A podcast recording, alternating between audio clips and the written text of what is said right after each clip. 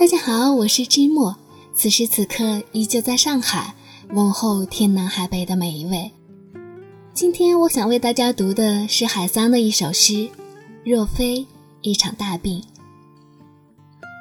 若非一场大病，我的一生便更加平淡无奇了。但我远非要感谢病痛，它是个坏家伙。我所要感谢的，乃是病痛中简单明了的生活。一切紧要的事都慢下来了，一切重要的人物都靠边去了。我开始关心阳光的移动，并像一株向光性极强的植物，每天跟着太阳走。原来这一文不值的阳光是如此的好。